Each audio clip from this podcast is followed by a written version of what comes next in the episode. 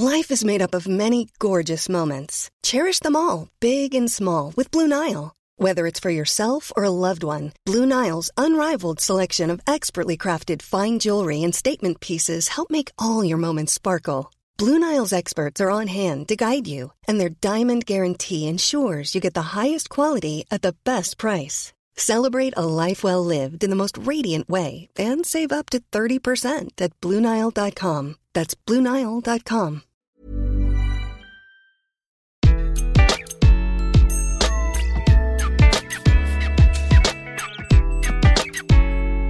Bonjour, je suis Gaël Châtelain-Berry. Bienvenue sur Happy Work, le podcast le plus écouté en francophonie sur le bien-être au travail.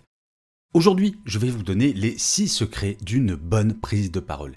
Et oui, vous faites peut-être partie de ces personnes qui ne sont pas toujours très à l'aise pour prendre la parole, qui ne savent pas s'ils font bien, s'ils font des erreurs, et parfois qui se disent mais suis-je légitime pour parler?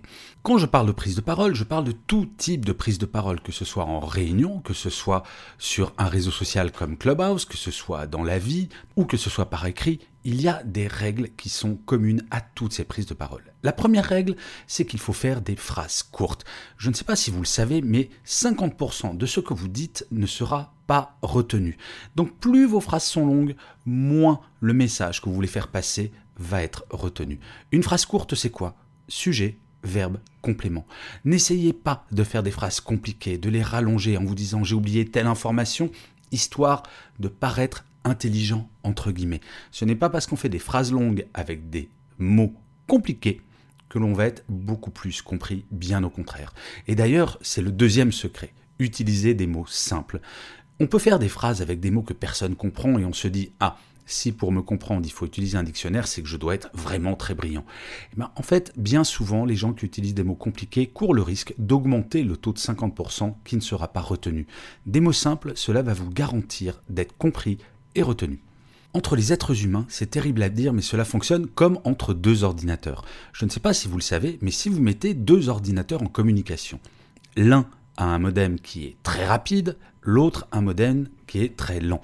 Ben, figurez-vous, quand les deux communiquent, c'est celui qui est le plus rapide qui s'adapte à celui qui est le plus lent. Entre les êtres humains, c'est pareil, il faut s'adapter. Et pour être sûr d'être compris par tout le monde, utilisez des mots simples. Le troisième secret, c'est il faut impérativement être sincère. Une prise de parole où on voit que la personne joue un rôle ou alors dit des choses qu'elle ne pense pas, eh bien ça ne va pas passer, ça ne va pas être retenu.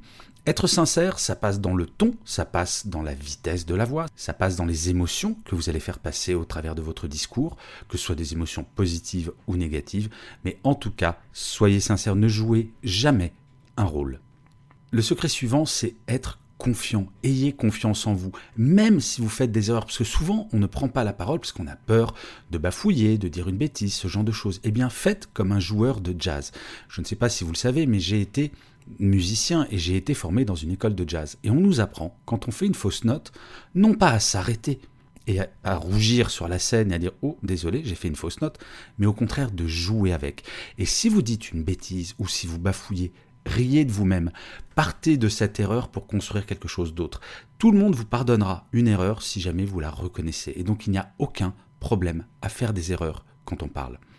L'avant-dernier secret, c'est de souligner les messages importants. Et ça, c'est Steve Jobs qui a vraiment très bien utilisé ça dans ses keynotes en répétant plusieurs fois la même information. Je vais vous donner un exemple.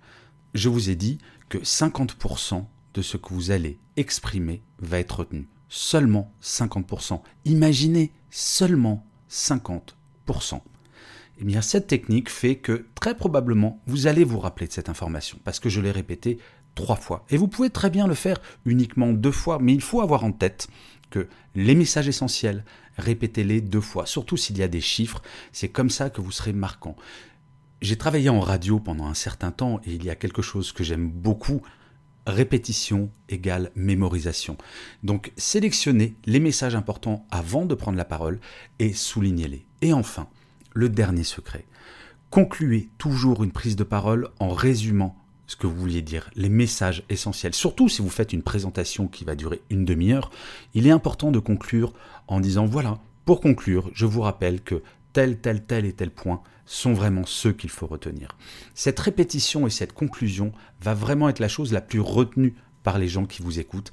Et ainsi, chers amis, si jamais vous appliquez ces six secrets, et petit à petit, vous allez voir, ça va devenir quelque chose de totalement automatique, vos prises de parole seront pertinentes, performantes et surtout retenues.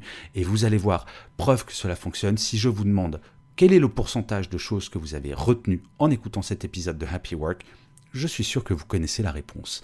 Et je finirai comme d'habitude cet épisode par une citation.